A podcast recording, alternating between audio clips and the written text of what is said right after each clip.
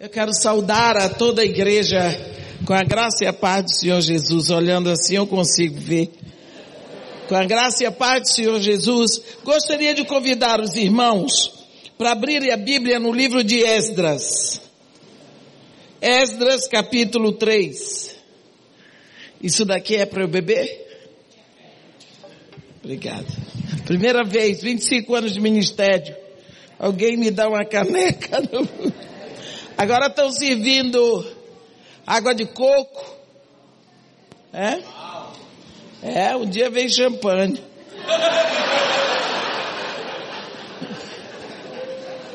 Mas é interessante. O preletor leva a caneca depois. Começou a melhorar. Esdras capítulo 3. Vamos começar a leitura no versículo 10. Quando os edificadores lançaram os alicerces do templo do Senhor, apresentaram-se os sacerdotes paramentados e com trombetas, e os levitas, filhos de Asaf, com símbolos para louvarem o Senhor segundo as determinações de Davi, rei de Israel. Cantavam alternadamente, louvando e rendendo graças ao Senhor com estas palavras. Ele é bom, porque a sua misericórdia dura para sempre sobre Israel. E todo o povo jubilou com altas vozes, louvando ao Senhor por se terem lançado os alicerces da sua casa. Porém, muitos dos sacerdotes e levitas e cabeças de famílias já idosos que viram a primeira casa choraram em alta voz quando à sua vista foram lançados os alicerces desta casa. Muitos, no entanto, levantaram as vozes com gritos de alegria, de maneira que não se podiam discernir as vozes de alegria das vozes do choro do povo, pois o povo jubilava com tão grandes gritos que as vozes se ouviam de muito longe. Amém. Quando você lê esse trecho, você fica pensando, mas que festa é essa? Está parecendo que era a inauguração do templo, mas eram só lançamentos de alicerces. Você sabe o que é estarem lançando os alicerces? E lá vem os sacerdotes, a Bíblia aqui está dizendo que eles vinham paramentados e com trombetas. Você sabe o que é um sacerdote paramentado naquela hora? Você já viu o Papa celebrando uma missa solene? São aqueles paramentos um pouco mais, muita seda, ouro, pedras preciosas, coisa fina. E esses sacerdotes vêm com trombetas. E também vem os levitas com símbolos. E eles cantam, eles louvam. E eles louvam alternadamente, render graças ao Senhor porque Ele é bom, porque a sua misericórdia dura para sempre sobre Israel. E o povo jubilava. Sabe esse verbo jubilar no hebraico significa gritar, de arrebentar os tímpanos. Mas é só alicerce. Dá a impressão que está se inaugurando um templo. Alicerce. Então alicerce é muito importante, não é? Jesus Cristo nos mandou pensar em alicerces. Você vai hoje a um templo que foi inaugurado. Ou você vai a um shopping que foi inaugurado. Mas você não se pergunta, eu, hein? Será que calcularam bem? Será que essas pilastras são seguras? Será que isso tudo não vai cair em cima de mim? Você nunca se pergunta, você entra, você olha as paredes, você olha tudo bonito, mas você esquece do fundamento. Jesus Cristo uma vez, ensinando sobre fundamentos, ele contou uma parábola mais ou menos assim. Pode deixar, não tem problema, depois eu pego. É. Contou uma parábola mais ou menos assim. Dois homens construíram suas casas, lindas casas. Fizeram o melhor, mobiliaram maravilhosamente as casas. Depois de tudo pintadinho, tudo bonito, botaram um sofá. Sentam os dois, cada um na sua casa. Botam sua canequinha de café com leite. Sentam no sofá e vão assistir o seu time favorito. Bahia. E estão lá, maravilhoso, e lá fora começa a chover, mas qual é o problema? Pede um cobertorzinho, fica ali maravilhado. A chuva fica mais forte, chove na cabeceira do rio, o rio transborda as suas margens, o vento sopra com força, bate com ímpeto sobre as duas casas. Uma casa é arrebentada e levada pela correnteza, a outra fica lá. Qual a diferença dessas duas casas? Alicerce. Jesus Cristo disse que uma foi construída sobre a rocha, ficou firme. A outra foi construída sobre areia, foi levada. Exatamente o lugar onde ninguém olhou é que dava segurança para as duas casas. Aqui a Bíblia está nos dizendo que fundamento é importante. Fundamento do templo de Deus. Templo é morada. Se você andar a Bíblia toda, olhando a palavra de Deus, você vai ver o desejo de Deus que ele tem de construção de uma morada, de um lar para ele estar conosco. Lá no Éden, a primeira coisa que ele fez, criou o homem, plantou o um jardim, fez uma casa para o homem, para que ele pudesse ir estar com o homem todos os dias na virada do dia. Quando você vê que Moisés tira o povo de Israel, no capítulo 25 de Êxodo, você vê Deus dizer para ele, Moisés, dize ao povo de Israel que me traga oferta. Esta é a oferta que dele recebeis. De todo homem cujo coração se mover para isso, dele recebereis a minha oferta ouro, prata, bronze, estofa azul e púrpura e carmesim e peles de animal marinho, animais marinhos e pele de cabra. Ele vai dando uma lista imensa de materiais e lá no final ele diz, e me construirão um tabernáculo para que eu possa habitar no meio deles. Sempre o desejo de Deus habitar. Nós sabemos que a nossa casa, o nosso lugar, é o nosso lar é o lugar da nossa intimidade. Só na sua casa você chega e tira o sapato, tira a roupa, tira a maquiagem, tira a peruca, tem quem tire a dentadura. Porque na sua casa é a sua intimidade, na sua casa você é você mesmo sem maquiagem. E Deus quer estar assim conosco. Mas se nós queremos construir esta intimidade com Deus, se nós queremos construir esse relacionamento com Deus, é preciso que haja um alicerce de Deus.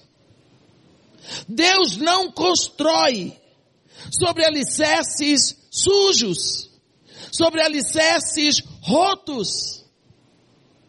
Se nós queremos construir essa casa, se nós queremos construir essa habitação, se nós queremos construir este relacionamento, nós precisamos construir sobre fundamento sólido, sobre alicerce certo. E o alicerce para a construção da casa de Deus é um alicerce que gera louvores para Deus. Qual é o alicerce para construirmos um relacionamento com Deus? Deixa eu dizer para vocês. Quando João Batista começou a pregar, o discurso dele qual foi? Arrependei-vos, porque está próximo o reino de Deus. Daqui a pouco vem Jesus. E o discurso de Jesus, a Bíblia diz em Marcos 1, que quando Jesus, é, quando João Batista come, morreu, quando ele foi decapitado, Jesus então começou a pregar. Marcos 1, versículo 14 diz assim: Depois de João ter sido preso, foi Jesus para Galileia, pregando o evangelho de Deus, dizendo: O que é que Jesus dizia? O tempo está cumprido e o reino de Deus está próximo. Arrependei-vos e crede no Evangelho. Pregação dura. Ele viesse fazer essa pregação na igreja do Brasil, não ficava um na igreja. Porque ele não está pregando aquilo que o povo quer ouvir. João Batista começa com arrependimento. Jesus vem e diz, arrependei-vos. Você tem que prestar atenção a isso, meu irmão. O verbo está no imperativo. Arrependei-vos e crede no Evangelho. Depois vem Pedro, no primeiro sermão do Espírito Santo pela boca de Pedro. Quando o povo perguntou, e agora que faremos? Arrependei-vos Crede no Senhor Jesus, recebereis o dom do Espírito Santo. A Bíblia diz que Jesus Cristo mandou que se pregasse arrependimento para o cancelamento dos pecados. Então, arrependimento é base. Arrependimento é alicerce para uma construção eterna. Quando Jesus Cristo fala sobre arrependimento, ele diz em Lucas 15, há muito mais festa no céu diante dos anjos de Deus por um pecador que se arrepende. Olha, um pecador se arrepende aqui na terra e tem festa no céu diante dos anjos de Deus. Meus irmãos, a festa é diante dos anjos, então quem faz a festa é o próprio Deus. Por um pecador que se arrepende, porque ele lança o alicerce para a construção de um relacionamento com Deus para toda a eternidade. Precisamos saber então que sem arrependimento não há cancelamento de pecado. E se não há cancelamento de pecado, qualquer construção será sobre areia. Qualquer construção será levada pelo primeiro vento forte, pela primeira chuva que der. Por quê? Porque o fundamento e a base para um começo com Deus é arrependimento. Arrependei-vos, o reino de Deus está próximo. Arrependei-vos e crede no Evangelho. Arrependei-vos, arrependei-vos, arrependei-vos.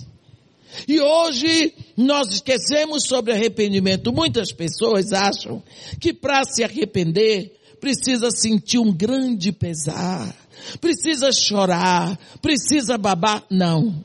Arrependimento é um ato absolutamente lógico. Você pensa. Você pensa. Vou contar para vocês uma história que Jesus ensinou sobre arrependimento. Não vou mandar vocês lerem porque todo mundo conhece a história do filho pródigo. Nós sabemos que isso é uma parábola, foi Jesus que criou naquela hora para ensinar. Ele diz que o homem tinha dois filhos. O filho caçula disse para o pai assim: Pai, dá-me a parte dos bens que me cabe, porque eu quero ir embora. O que aquele filho estava dizendo para o pai é, olha, me dá a parte que me cabe, porque eu não quero mais viver na sua casa, não quero mais ver você. Eu não quero vir aqui, pai, nem quando você morrer. Porque filho só é herdeiro quando o pai morre. Ele tem direito. Então esse filho estava dizendo, não quero mais te ver. Não quero mais nada com isso aqui, não quero sua presença. E o pai deu. Fosse eu não dava. Mas o pai deu. Na história de Jesus. O pai deu. Esse rapaz saiu desvairado e gastou tudo. A Bíblia diz que ele gastou com meretrizes. Lógico. Tinha muito dinheiro esse rapaz. Esquisito. Ele não sabia que onde tira e não põe vai faltar. Gastou, gastou, gastou. E tem um ditado popular que diz, amigos são quase todos como aves de arribação. Faz bom tempo, eles vêm. Faz mau tempo, eles vão. Foi o que aconteceu. O dinheiro do rapaz acabou e cadê os amigos? Desapareceram. A Bíblia diz que ele se agregou um homem da terra que criava porcos, foi bonzinho, deu emprego para eles, vai para o chiqueiro. Ele foi. Mas chegou lá, ele ficava olhando a comida dos porcos. Os porcos tinham que comer, ele não tinha. Você pensa o que é um ser humano de uma hora para outra desejar aquilo que satisfaz ao porco. Significa que o estado de degradação dele foi a tal ponto que ele está igual ao porco. Mas nem a babugem do porco ele tinha. E quando ele chegou nesse estado tão ínfimo, Jesus Cristo diz que ele caindo em si, disse, quantos trabalhadores na casa do meu pai, do meu pai tem pão que coma, e eu aqui desse jeito. Eu não sei quantos dias esse rapaz passou para reconhecer isso. Eu não sei o quanto ele pensou, mas olha, na casa do meu pai se come isso, se come aquilo, se come assim, os empregados têm. Eu não sei se ele passou uma semana, um mês pensando. O fato é que ele chegou a uma conclusão. Ele pensou, ele raciocinou. Ele botou a cabeça para funcionar. E ele diz, levantar-me-ei, irei para o meu pai e lhe direi. Eu vou voltar e vou falar com meu pai. Mas o que é que eu vou falar? Eu vou falar o que eu fiz. E o que foi que eu fiz? eu pequei contra os céus e contra ti, já não sou digno de ser chamado teu filho. Olha o quanto esse rapaz pensou. Porque no momento em que ele desprezou o pai, a presença do pai, primeiro ele pecou contra Deus, sabe por quê, meu irmão? Porque essa história de você ter nascido do ventre dessa mulher aí que é sua mãe, não foi você que inventou essa história, nem foi sua mãe. Porque você não escolheu essa mãe para você. Você não escolheu esse pai para você. Eles também não escolheram você. Isso é uma invenção de Deus. Ele resolveu. Na hora que seu pai e sua mãe estavam se alegrando, ele trouxe você, botou ali, pronto. Isso é um assunto dele. Portanto, no momento em que você rejeita e desonra os seus pais, você está rejeitando e desonrando algo que Deus criou. E criou para sua glória. Então, primeiro você peca contra Deus e depois contra os seus pais. Esse rapaz raciocinou. Esse rapaz pensou na gravidade do que ele fez. E ele diz, eu vou dizer para o meu pai isso. Hoje eu reconheço que eu pequei contra os céus primeiro e contra ti. Eu não sou digno de ser chamado teu filho. Mas aceita-me como empregado. Trata-me como qualquer um dos teus empregados. Jesus disse que esse rapaz falou assim, levantar-me-ei. Jesus disse que ele se levantou. Ele disse, irei para meu pai. Ele foi. E quando chegou no pai dele, ele disse exatamente o discurso que ele havia preparado. Pai, pequei contra os céus e contra ti, já não sou digno de ser chamado teu filho. Essas palavras que ele ensaiou para entregar na Bíblia são chamadas palavras de arrependimento. Essas palavras é que vão desfazer e anular o pecado que você fez. Quando você olha no Antigo Testamento e você vê no livro do profeta é, Oséias, tem a mesma coisa. Israel já tinha sido julgada e condenada por idolatria. Tinha sido condenada à pena de morte. Quebra de aliança gera morte. Mas a pena não tinha sido executada. E quando então vem o profeta Oséias, no capítulo 14, que é o último capítulo, estava na hora de Israel ser decapitado, ele grita, volta, ó Israel, para o teu Senhor, para o Senhor teu Deus, porque pelos teus muitos pecados estás caída. Aí ele diz, tende convosco palavras de arrependimento e dizei-lhe. Quando você volta para Deus, quando você se arrepende, você tem que trazer as palavras de arrependimento para você dizer. Por que que você traz essas palavras de arrependimento? Porque você raciocinou. Você pensou. Você fez o levantamento do mal que você fez. O que é que Israel tinha feito? Israel deixou o Senhor Deus. Israel se, se envolveu com Baal. Israel, quando viu que Deus cortou a bênção, procurou ajuda do Egito, que não quis nada com eles, foi fazer aliança com a Síria, porque a Síria era o país da grande cavalaria no momento eles iríamos para a Síria montado em cavalos, eles começaram a fabricar ídolos com as próprias mãos para adorar. E agora eles têm que se arrepender. Então eles vêm trazendo palavras de arrependimento perdoa toda iniquidade, aceita o que é bom, e em vez de novilhos os sacrifícios dos nossos lábios, a Síria já não nos salvará, não iremos para lá montados em cavalos, nunca mais diremos as obras das nossas mãos, tu és meu Deus.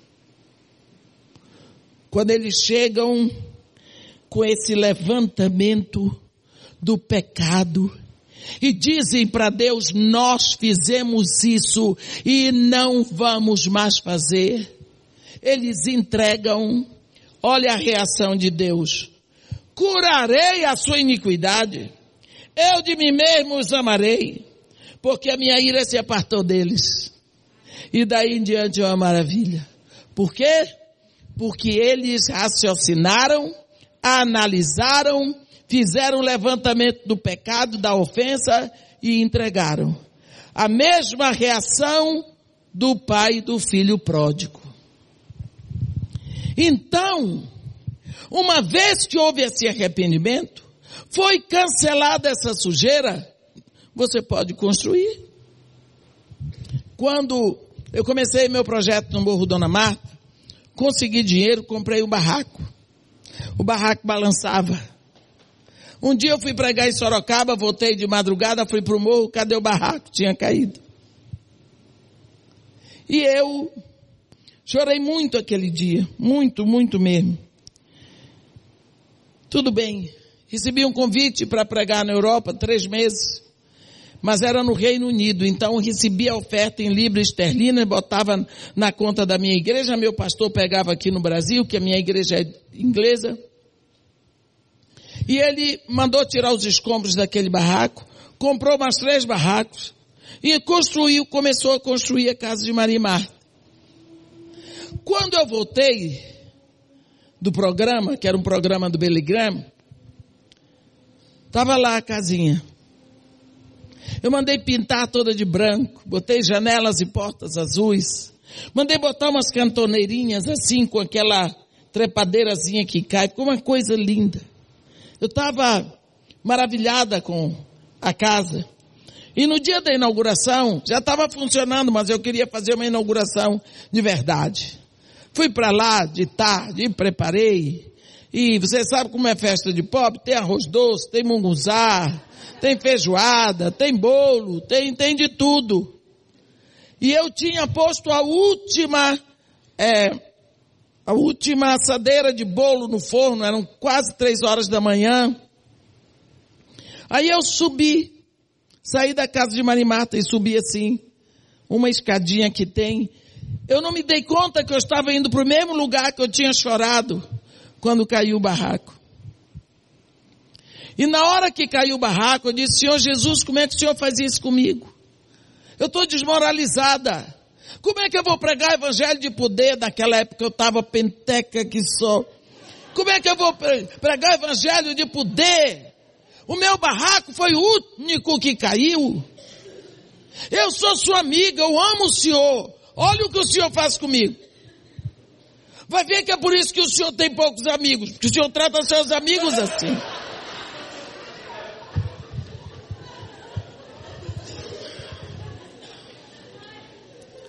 Agora eu tô lá, isso no berreiro, no berreiro, chorando. Quando foi nesse dia, eu estava lá diferente, Senhor Jesus, olha que coisa linda que o Senhor nos deu. Olha que prédiozinho supimpa. Oh Senhor, eu consagro tudo aqui, tudo é teu, Senhor. Cada criança, cada grão de feijão, aí eu fui. Quando eu parei de falar, enfim, eu ouvi do meu coração uma voz. Como eu poderia te dar esse prédio se eu não removesse o barraco velho? Tá vendo?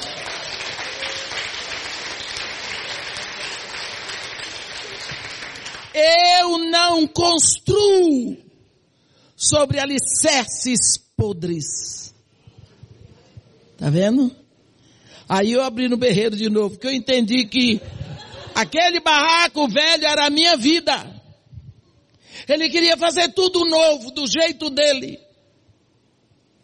Quantas vezes, meus irmãos, nós estamos querendo e desejando construir um relacionamento com Deus para toda a eternidade. Mas nós esquecemos da base. Esquecemos do arrependimento. Esquecemos que raciocinar, entregar para Ele o nosso passado. Para começar uma história nova. Arrependimento é necessário porque a Bíblia diz, Ele mandou que se pregasse arrependimento para o cancelamento dos pecados. Esquecemos disso. Esquecemos que o arrependimento anula tudo e trabalha na nossa memória. E quando não houve arrependimento, nós vamos amarrados nas memórias do passado. Olha, quando se trata de construção,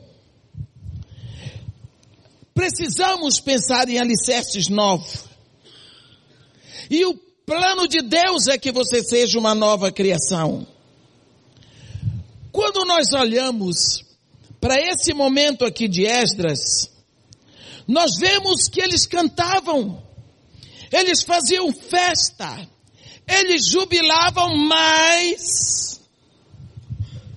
Versículo 12 diz, porém, muitos dos sacerdotes e levitas e cabeças de famílias, já idosos, que viram a primeira casa, choraram em alta voz, quando à sua vista foram lançados os alicerces desta casa.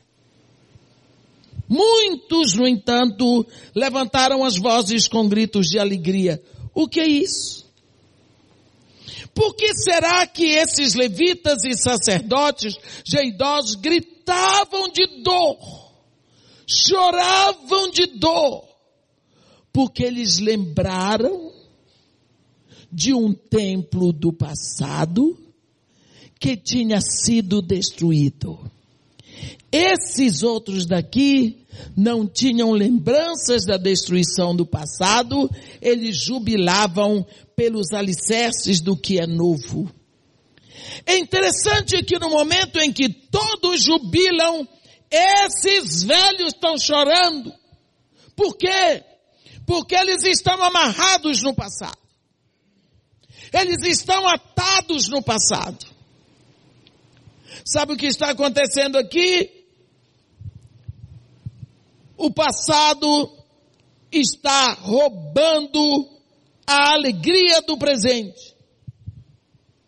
Nós precisamos prestar atenção com a nossa memória. Porque o nosso hoje é o resultado de muitos ontens. A nossa memória, a nossa mente guarda muitas vozes, muitos rostos, muitas palavras do passado. E nós temos um problema sério na memória. O pecado danificou de tal forma a nossa memória que nós passamos a esquecer. Mas não apenas a esquecer, nós esquecemos o que deveríamos lembrar e lembramos aquilo que deveríamos esquecer. Quando eu olho para aquele episódio do bezerro de ouro em Êxodo 32, eu me sinto tão humilhada. Eu não entendo como um povo que viu acontecerem todas as pragas no Egito e só Israel não passou por nada daquilo. Um povo que viu o anjo da morte passar no Egito ceifando em cada casa pelo menos um primogênito, porque o anjo da morte levou todos os primogênitos dos homens e dos animais. Mas nas casas dos israelitas nenhuma morte aconteceu. Esse povo viu o mar se abrindo para eles. Esse povo bebeu água da rocha que saía. Esse povo comia o maná todos os dias descido do céu. Quando Moisés sobe o monte para estar com Deus, eles enterram tudo isso numa bacanal horrível, em volta de um bezerro de ouro, dizendo, aqui, ó Israel, estão os teus deuses que te tiraram do Egito. O que é isso? Memória.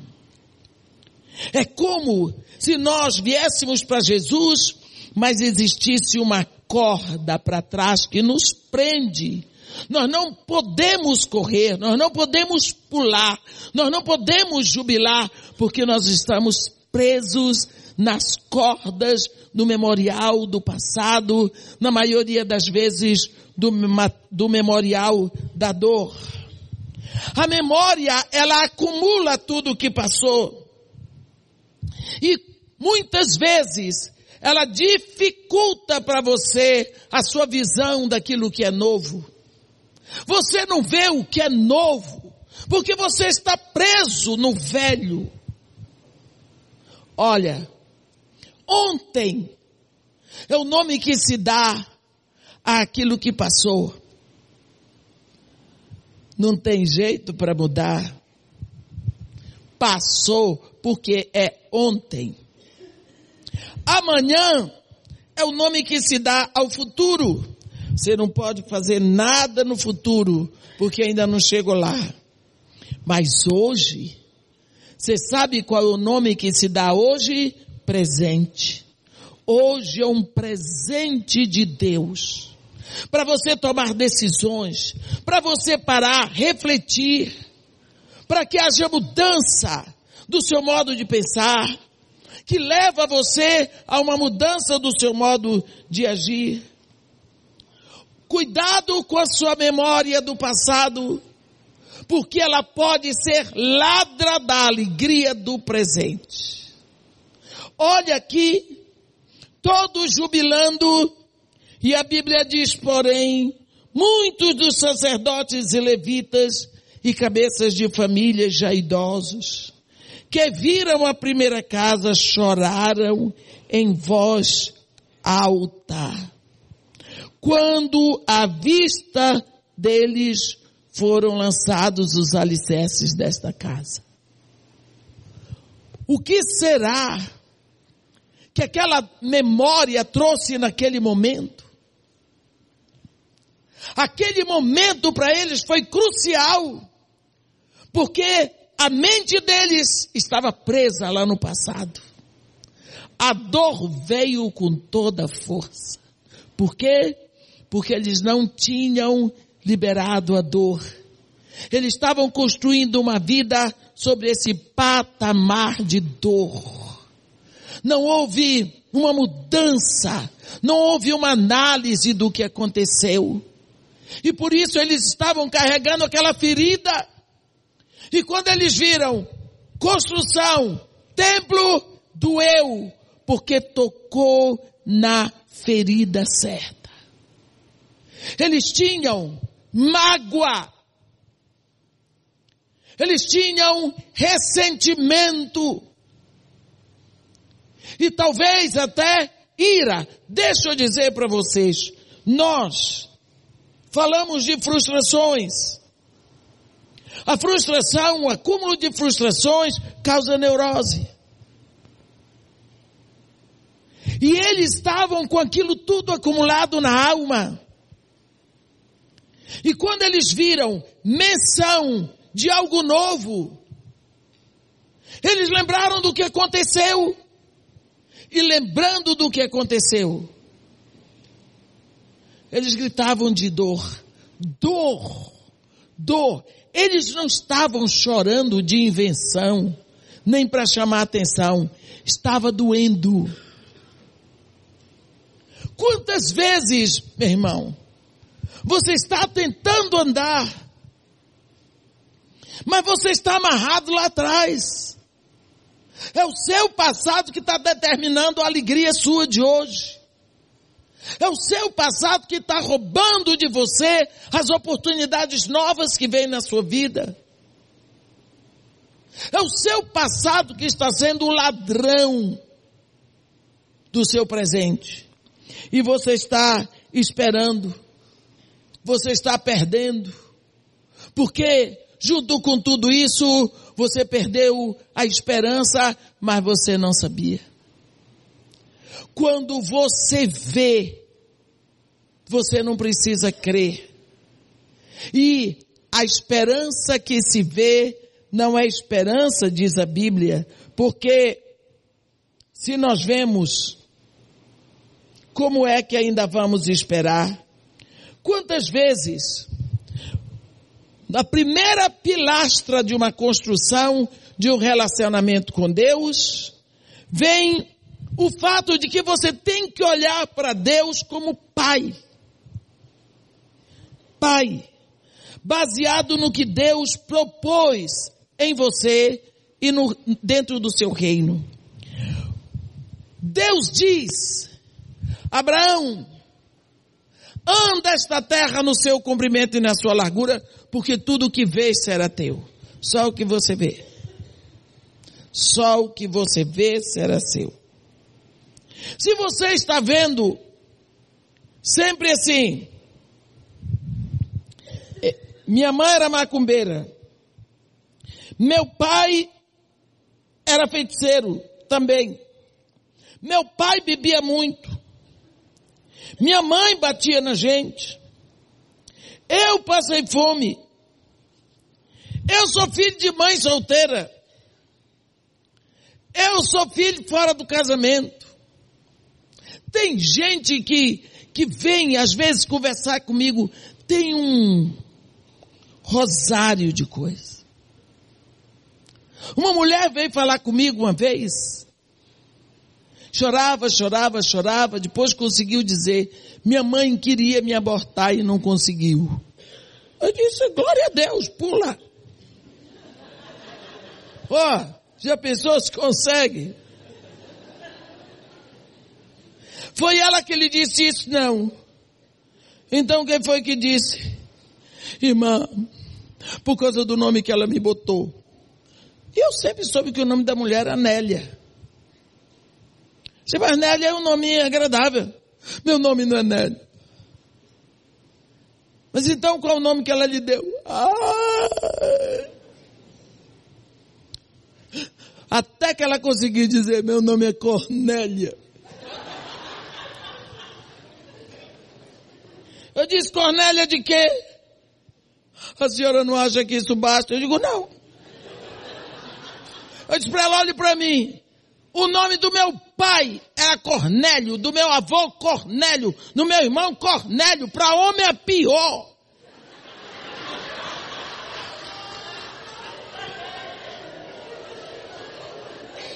Ela parou, olhou para mim. Eles nunca se queixaram. Você está vendo? Por causa de um nome. Ficou amarrada. Não admitia que ninguém visse um documento dela, porque o nome dela era Cornélia. Me deu vontade de chamar para ela Cornélia, todo dia Cornélia, mas. O que é isso? Como que essa moça pode construir um relacionamento com Deus? Baseado no que a mãe, no nome que a mãe deu para ela. Não perdoou a mãe. Não gostava de ouvir o nome da mãe que, a chamava de Cornélia. Tinha pavor, a voz da mãe, Cornélia, Cornélia estava presa na mente dela. Quer dizer, não houve mudança de vida. Cada vez chamava Cornélia. Por quê? Porque doía. Ficou uma ferida. Cuidado. Memória existe. Feridas acontecem. E ferida deixa cicatriz. Mas cicatriz serve para contar uma história. Toda criança faz peraltice. Por exemplo, quando eu olho para minha mão aqui, eu vejo essa cicatriz, aí eu me lembro do dia apanhei para chuchu, fui dar um salto dentro do rio e fiquei engatada numa serra que estava em volta da canoa. Eu era proibida de pular daquele jeito no rio, mas eu gostava. Corria, corria, corria, fiquei engatada. Pensa o que é isso? Quando eu vi o sangue, saí dali e corri para casa. Minha mãe não podia ver. Peguei o vestido branco da primeira comunhão da minha irmã e amarrei a mão. Piorou. Apanhei que só. A mão ficou inchada. Ninguém podia triscar na minha mão porque doía. Mas cicatrizou. Hoje eu nem me lembro disso. Só quando eu olho para cá e falo disso, é, você me conta uma história. Mas está cicatrizado, está curado, pode pegar, pode bater, não dói. Tem feridas que foram causadas em nós, que nós precisamos saber tratar delas. A memória fica. A lembrança fica. Mas ela não pode doer. Porque se ela dói, é porque tem enfermidade. No momento em que todos estão se alegrando, por quê? Porque tem júbilo dos lançamentos do fundamento, esses se lembram do prédio que caiu. Esses se lembram da primeira casa. Eles não podem caminhar no júbilo, na alegria de uma coisa nova que vai acontecer. Para eles, o templo que foi destruído foi destruído, era irreversível, não deveria ser construído mais, sabe por quê? Porque enquanto não construíram outro templo, não poderia correr o risco de ser destruído de novo. Mas agora vão construir outro templo. Daqui a pouco vai ser destruído de novo, mas que fé. Que modo de olhar o futuro. Eu não vou fazer, porque senão vão derrubar de novo. Quer dizer, você tem medo. E o medo é o oposto da fé. eles tinham medo, eles tinham saudade, eles ficaram apavorados. Você vê como a lembrança da dor, ela amarra você. Você fica preso no passado, você não se alimenta do presente e você tem medo de carregar para o futuro, de caminhar para o futuro, você está prontinho para morrer empacado.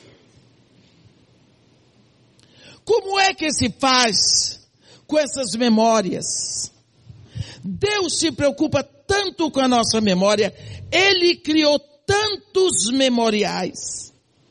Você não vê Deus se preocupando muito com outras coisas, mas com a memória. Você vê Deus criando memoriais toda vez. Vou dar um exemplo para vocês.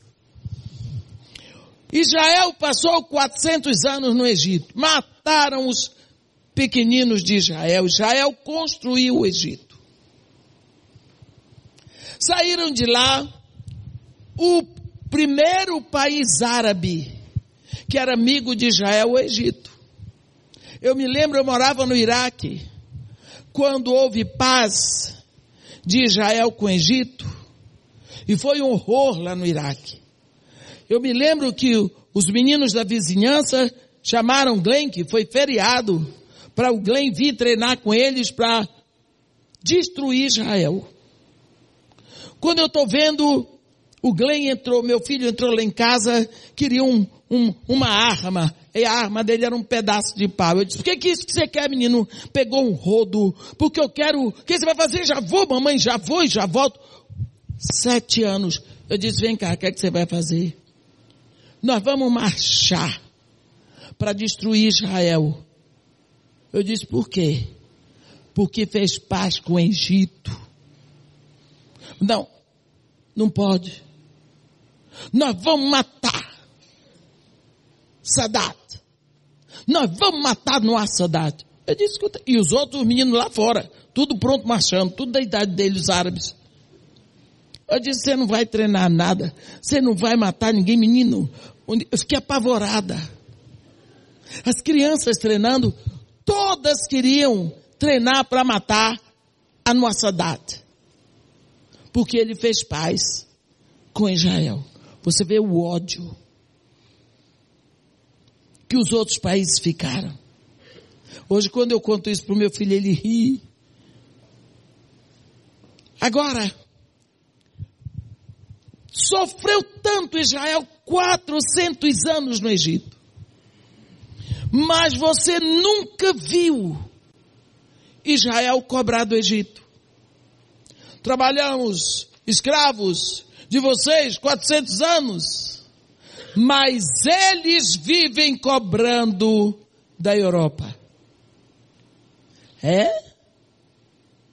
Eles vivem cobrando a questão do holocausto.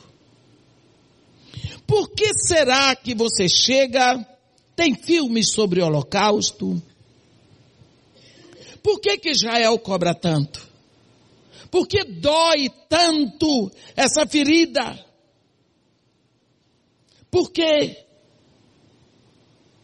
Por causa da memória. Uma memória foi curada, a outra não foi. O que foi que Deus fez para Israel sair do Egito?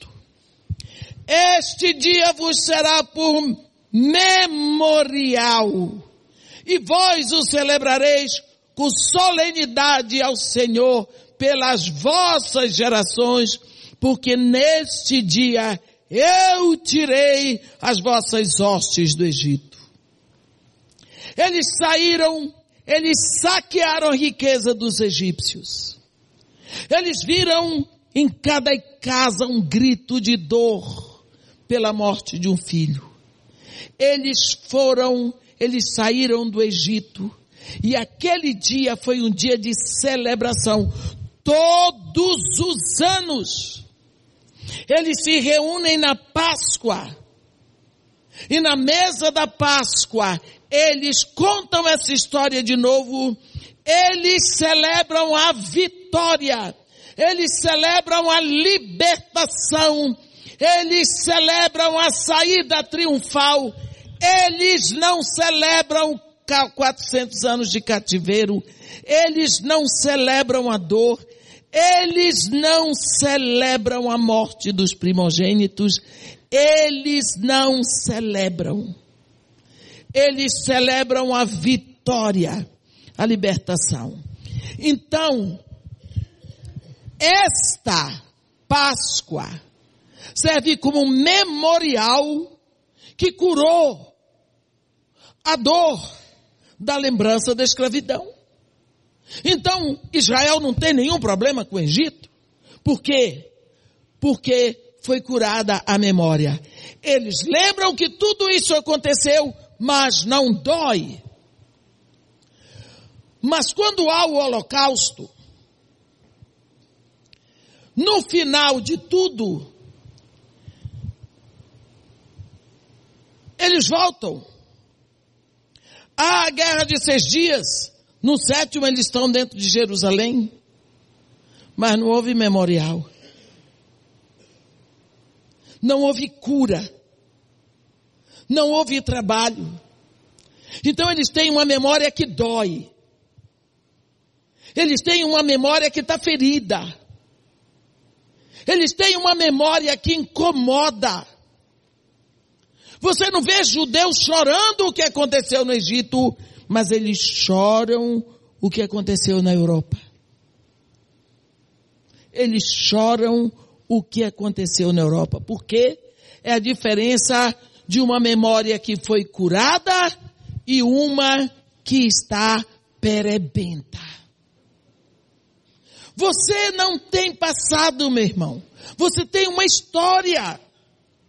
E a nossa história toda é permeada de bruxas e de fadas madrinhas.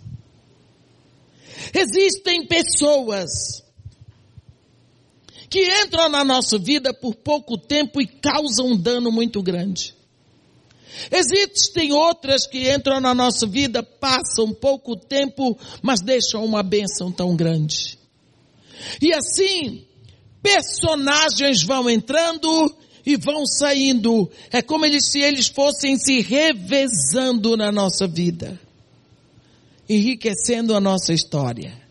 Mas o personagem central da sua história é você. Quando você nasceu, você nasceu para crescer.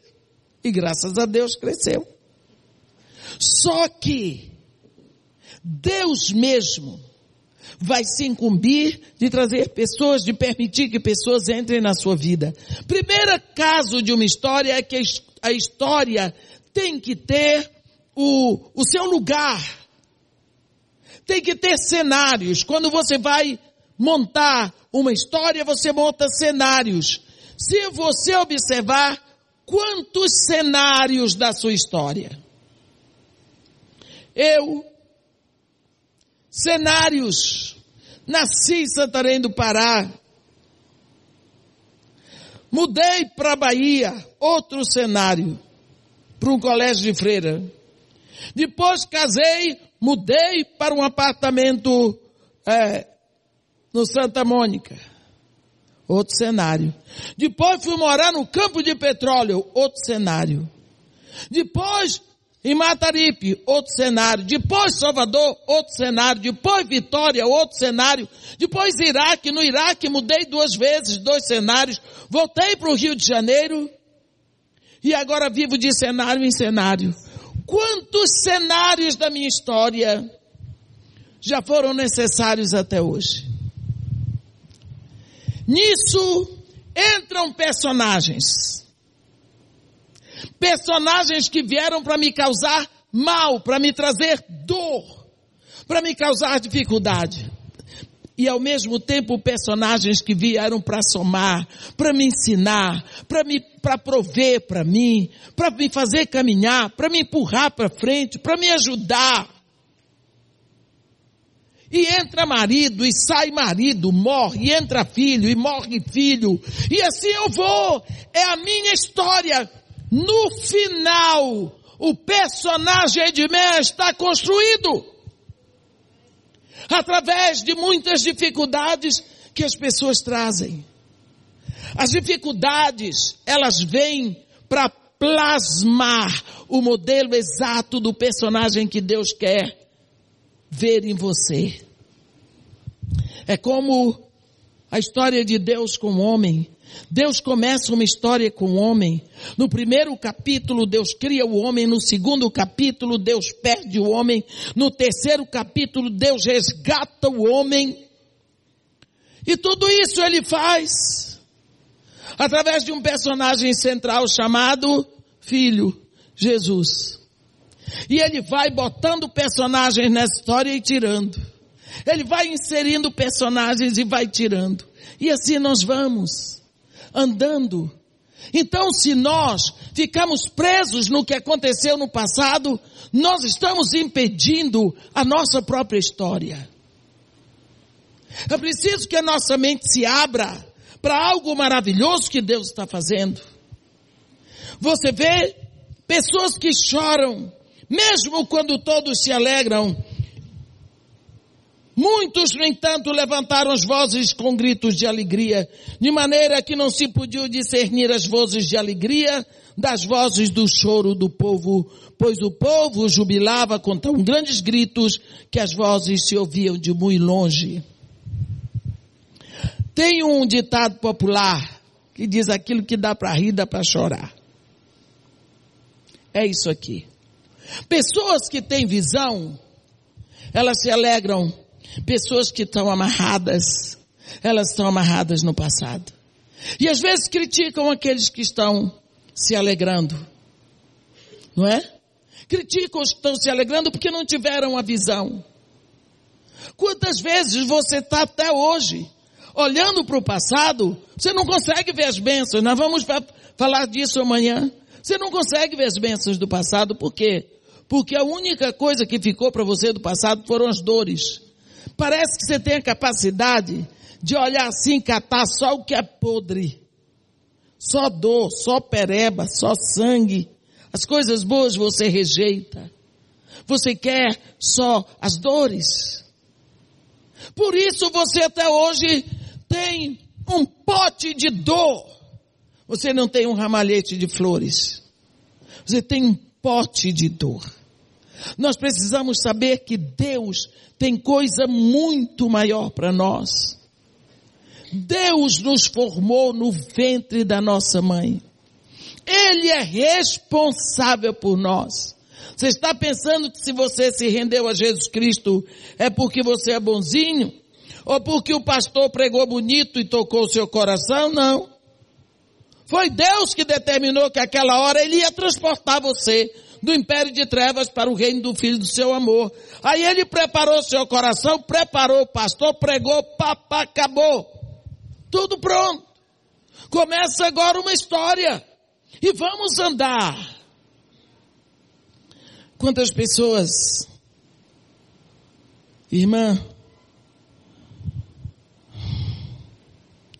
quando era pequena. Aí quando começa assim, eu digo, ai. Quando começa assim, porque meu avô, digo misericórdia, fala logo de você.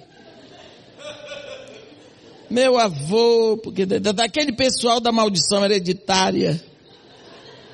Porque minha avó casou grávida, minha mãe casou grávida. Eu digo, do patrão. Eu digo, minha filha, vamos avisar a mulher do seu patrão.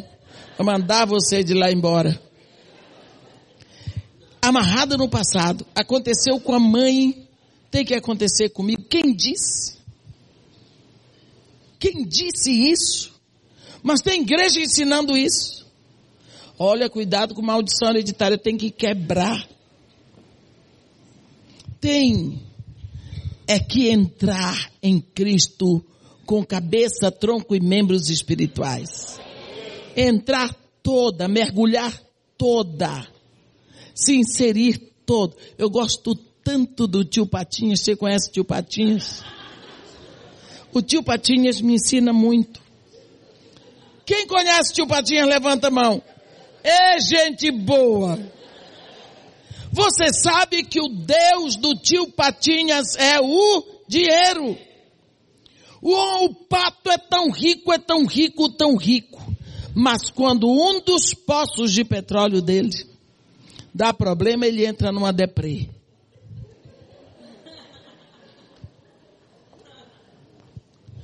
Mas quando ele fica assim, ele se encaminha para a caixa forte. A caixa forte é a igreja dele. Deus dele está lá dentro. Aí quando ele entra na igreja do templo dele, onde está o Deus dele, ele sobe, vai no trampolim, ele só vê cifrão, sacode e... Aí ele levanta, ele sacode todo. Tio Patinha está novo. Por quê? Porque ele se revestiu do Deus dele. Ele se banhou do Deus dele. Ele respirou o Deus dele. Voltou à alegria. Ele sai de lá outro pato.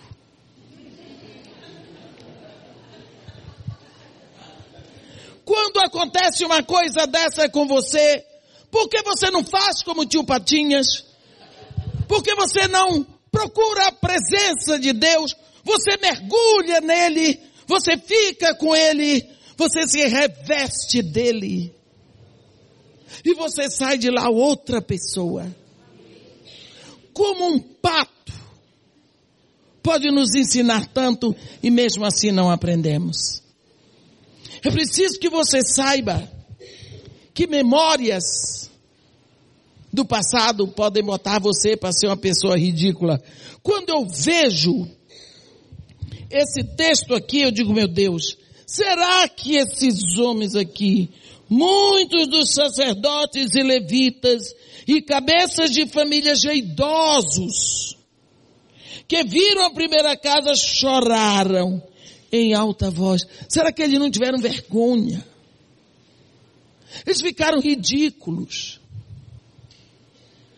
Mas os outros que não tinham lembranças de destruição só gritavam de alegria. Esses daqui deviam abraçar a alegria de hoje.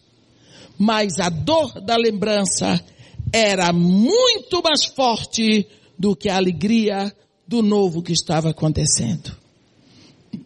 Deus quer fazer coisas novas na sua vida. É um outro capítulo da sua história que Deus quer escrever com você. Deus quer impulsionar você para lugares novos. Deus quer trazer você para lugar, lugares novos. Às vezes você fica ali querendo, querendo, querendo, impedindo com Deus. Eu canso de dizer, se alguém mandou você embora, vá embora. Lembra de Jesus Cristo? Quando estava, foi à terra do Gadareno. Havia um cartão postal lá, era um homem nu, que ficava no meio dos, era o ponto turístico de Gadara. O homem andava nu pelo meio dos sepulcros naquela época. Não cortava cabelo, não tomava banho, isso por minha conta, mas eu acho que era. Todo cheio de ferida, rasgado. Pois todo mundo devia ter medo daquele homem. Jesus chegou lá, libertou o homem. O homem ficou normal, em perfeito estado. A notícia se espalhou rápido. O povo das circunvizinhanças vieram para ver. Encontraram Jesus pregando e o gadareno tomado banho, vestido, penteado, sentado, bebendo as palavras de Jesus. Povo ficou apavorado, expulsou Jesus de lá. Jesus não insistiu não. Ele disse, tudo bem, já vou. Entrou no barco, atravessou. Chegou no outro lado, saltou, Jairo, chefe da sinagoga, vem, Senhor, minha filha está doente até a morte, vem e põe a mão sobre ela para que seja salva e viverá. Ele sim, vou contigo. No meio do caminho vem uma mulher que tinha 12 anos com fluxo de sangue. Toca as vestes de Jesus, é curada. Jesus agora vai para a casa de Jairo para ressuscitar a filha de Jairo. Daqui a pouco Jesus está alimentando cinco mil. Então, a bênção que ele foi impedido de ser em Gadara, aconteceu do outro lado. A bênção não vai sair de você. Aonde você for, a bênção está sobre você. Não precisa você se frustrar. Eu tenho que ficar aqui porque Deus mandou fazer um trabalho pare com isso. Eu vou ficar aqui. Não fique. Se estão botando você para fora na bênção de Deus, eu vou ser glorificar o meu Deus em outro lugar. Acabou? Vá. Porque senão você fica guardando frustração. O lugar da frustração é o lugar da frutificação. Ainda agora eu estava conversando com alguém, não sei se foi, que diz assim, foi você, que quando Jesus Cristo soube, soube, não é? Da morte de João Batista, a Bíblia diz que depois que os discípulos de João Batista o enterraram, aí vieram dar a notícia para Jesus. Eu não sei porque não convidaram Jesus para o enterro, mas tudo bem. Jesus recebeu a notícia, a Bíblia diz, retirou-se para um lugar deserto para ficar a sós. Entrou no barco e foi. Queria ficar sozinho. Aí diz assim, sabendo as multidões, o seguiram por terra. Quando Jesus chegou no lugar deserto, estava lá a multidão. Grande congregação. Ele podia ter dito, não chamei ninguém, não contratei com ninguém, não estava na minha agenda. Eu tenho direito a chorar. É um direito que eu tenho. Mas a Bíblia diz que ele olhou a multidão, compadeceu-se dela e curou os seus enfermos. Frustração do plano de Jesus, frutificação do plano de Deus. Quando os seus projetos não derem certo, recue. É avanço do plano de Deus. Na sua vida, saiba de uma coisa, os seus planos podem ser frustrados, o plano de Deus jamais. Porque Deus tem algo específico para a sua vida. E tanto tem que você ainda está aqui, senão ele já tinha levado você. Portanto, abra o olho. Abra o olho e veja o que é que está amarrando você para trás? O que está impedindo que você beba toda a alegria de hoje? Existe uma taça de alegria, uma taça de paz, uma taça de poder para você deglutir. Por que que você não está se apossando de toda essa maravilha? O que está impedindo você? Ah, irmã, mas eu não sou digna. Não é mesmo. Isso não é novidade. Deus não nos escolheu porque somos dignos, Deus nos escolheu porque somos pecadores. Ele mesmo disse, não fostes vós que me escolhestes a mim. Pelo contrário, eu vos escolhi a vós e vos designei para que, que vades e dei fruto e o vosso fruto permaneça. Foi ele que fez. Você não é digno, você não presta, você é pecador, você não merece tudo isso e eu também. Mas ele decidiu que é aqui onde abundou o pecado que vai superabundar a graça de Deus. Então é preciso que você segure essa bênção. Que não deixe passar de você este cálice. Beba! E olhe para trás e diga, é verdade, hein? Tentou, hein? Não conseguiu. Não conseguiu. Você vai ver situações na sua vida em que alguém, porque é sempre alguém, tentou arrebentar com você. Tentou. Ai, se não fosse o Senhor, tinha mais para você. Como é que eu passei por aquela situação? Ai, ai, ai. Tinha que passar. Você não sabe explicar as coisas do passado? Passou. O bom é isso, passou. Tem oito dias hoje que a minha filha entrou no CTI com uma doença mortal. Quinta-feira de madrugada ela morreu. Sexta-feira eu enterrei. Sábado eu fui trabalhar. Hoje eu estou aqui. Por quê? Porque existe uma situação de dor tentando me segurar, mas não vai segurar. O reino de Deus em primeiro lugar. Então, tantas dores que acontecem. A Bíblia diz que tem tempo para chorar, tem tempo para sorrir. Não é? Tem tempo para gritar, tem tempo para jubilar. Aqui, se você não abrir os olhos, na hora de sorrir, você vai estar chorando que nem esses aqui. Por quê? Porque está amarrado. Então você não está bebendo do cálice do momento. A Bíblia diz: chorai com os que choram e com os que se alegram, cantai louvores. Eles estão chorando com os que cantam louvores. A Bíblia diz que o povo cantava alternadamente com os sacerdotes e levitas. Enquanto eles cantavam alternadamente, esse povo aqui gritava de dor. E a Bíblia diz: chorai com os que choram, com os que se alegram, cantai louvores. Foi uma coisa horrível, porque os gritos de dor se misturaram com os gritos de alegria. Isso significa um louvor fracionado. Por quê? Porque é um louvor que parte de um povo que não está curado, que não está sarado. Deus quer ouvir brados de louvor que parte do coração de filhos, que podem gritar na alegria da adoração.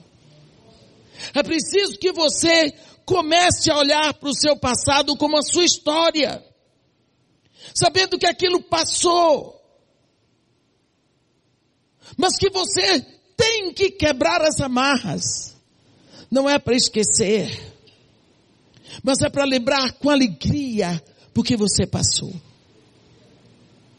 Há pessoas que dizem para mim, eu queria voltar até 15 anos. Eu não queria voltar à semana passada. Eu quero daqui para frente. Porque eu sei que eu teria que passar por tudo isso de novo. Eu quero daqui para frente. E graças a Deus, até aqui me ajudou o Senhor. É preciso que nós saibamos que Deus nos libertou.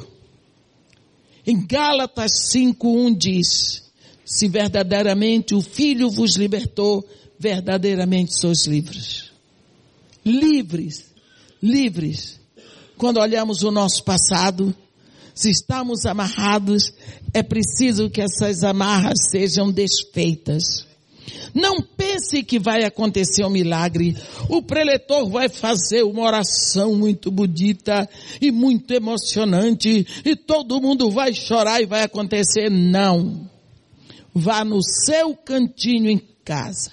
Como Jesus Cristo diz, tu entra no teu quarto e fecha a porta e ora ao teu pai em secreto, e o teu pai que te ouve em secreto te recompensará. Meus irmãos, o que eu tenho visto de conferências, o povo chora, o povo se baba, o povo grita, sai de lá. Choramos foi muito, desabafei, no outro dia estão precisando de cura novamente. Você tem que ir lá no cantinho, fecha a porta, desliga o celular Jesus Cristo não falou isso que não tinha celular naquela época. Mas quando ele diz fecha a porta, porque ele está dizendo não admita invasão de ninguém. E o mafioso do celular, ele invade o banheiro, ele invade tudo. É? Então você desliga o celular, entra no seu quarto, fecha a porta e vai ter tempo com seu pai e vai fazer o levantamento. E vai entregando e vai dizendo, pai, é engraçado que naquele dia eu achei que eu estava era sozinho. Eu nunca pude imaginar que o Senhor estava lá e não é que o Senhor estava. Tomando conta de mim. Obrigado, pai. Que você não deixou que aquele capeta desse cabo de mim. Pai querido, eu tenho tanta dor quando eu me lembro do que fulano fez comigo tomou meu namorado, levou, foram-se os dois. Eu fiquei com tanta raiva dela, mas ele também quis ir. Agora, quando eu me lembro daquele momento, não é que o Senhor me livrou de uma coisa tão ruim. Pai, muito obrigado. Coitado daquela mulher.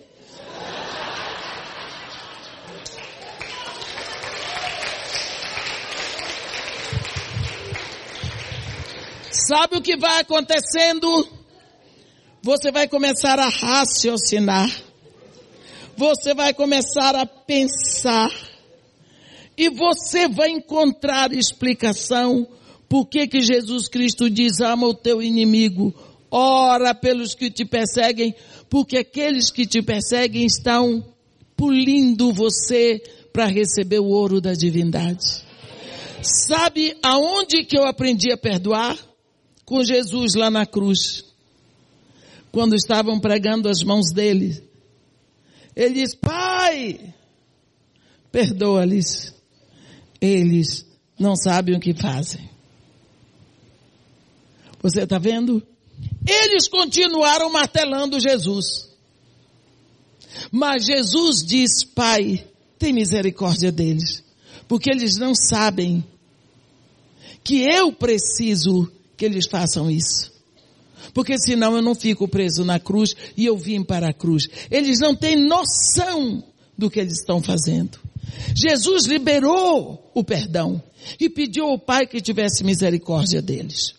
É preciso que você, quando alguém lhe fez mal, você olhe para aquela pessoa com misericórdia, encontre um meio de ver que aquela pessoa precisa da sua misericórdia porque ela não tem noção da gravidade do que fez.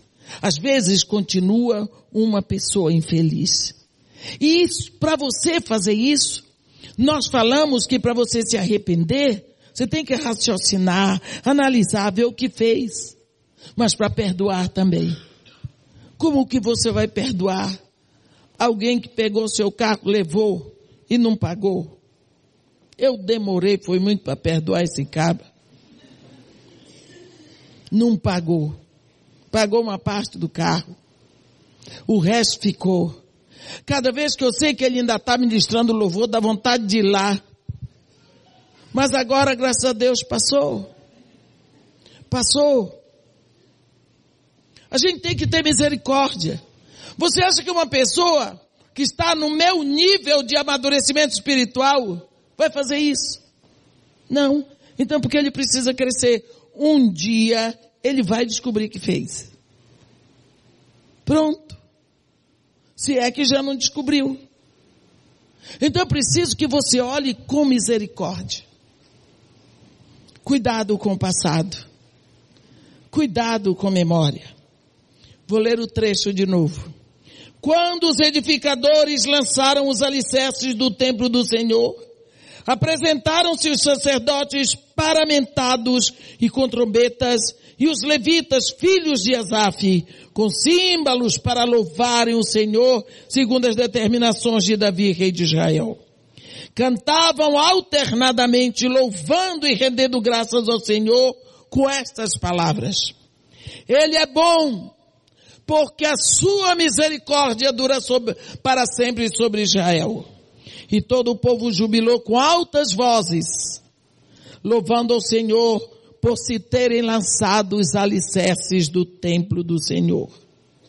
Porém, muitos dos sacerdotes e levitas e cabeças de famílias já idosos, que viram a primeira casa, choraram em alta voz, quando à sua vista foram lançados os alicerces desta casa. Muitos, no entanto, levantavam as vozes com gritos de alegria, de maneira que não se podiam discernir as vozes de alegria das vozes de choro do povo. Pois o povo jubilava com tão grandes gritos que as vozes se ouviam de bom longe. Quantas vezes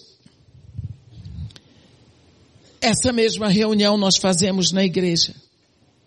Porque uns estão com o coração na alegria do Espírito e outros estão com o coração preso no passado, nos prejuízos, nas dores, nos ressentimentos, nas, traiço, nas traições que sofreram.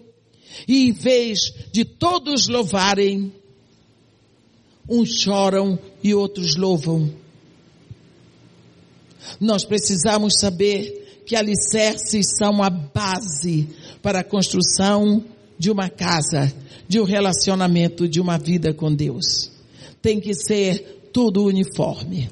Amém? Amém. Veja, pense essa noite se você está amarrado no passado, atrelado de forma que você não pode correr e se soltar na alegria com os outros. Amém? Que Deus nos abençoe e nos guarde. Que faça resplandecer o seu rosto sobre nós e tenha misericórdia de todos nós. Amém.